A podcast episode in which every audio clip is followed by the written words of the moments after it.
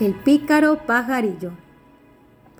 Érase un pajarillo que se fue a un sastre y le mandó que le hiciera un vestido de lana. El sastre le dijo que a los tres días lo acabaría. Fue enseguida a un sombrerero y le mandó hacer un sombrerito. Y le dijo lo mismo que al sastre. Y por último fue a un zapatero y le dijo que volvería al tercer día. Al tercer día se fue al sastre, que tenía el vestido de lana acabado, y le dijo, Póngamelo sobre el pico y se lo pagaré. Así lo hizo el sastre, pero el pajarillo se echó a volar. E igual sucedió con el sombrerero y el zapatero. Se vistió el pajarillo con su ropa nueva, se fue al jardín del rey y se puso a cantar mientras el rey comía.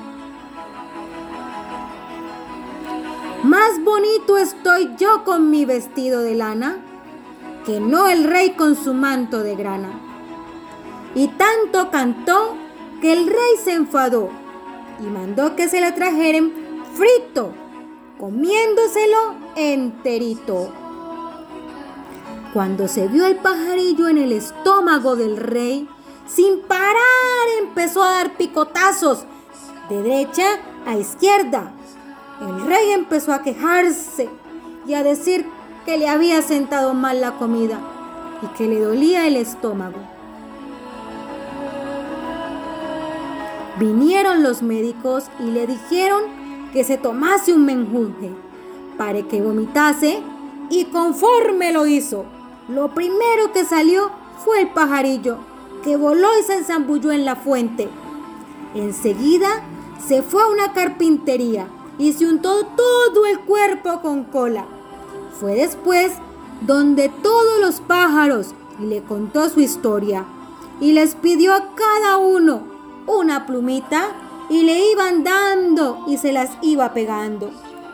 Como cada pluma era diferente, quedó el pajarito más bonito, más lindo que antes, con más bellos colores. Entonces se puso a dar volteretas por todo el árbol que estaba delante del balcón del rey, cantando. ¿A quién le pasó lo mismo que a mí?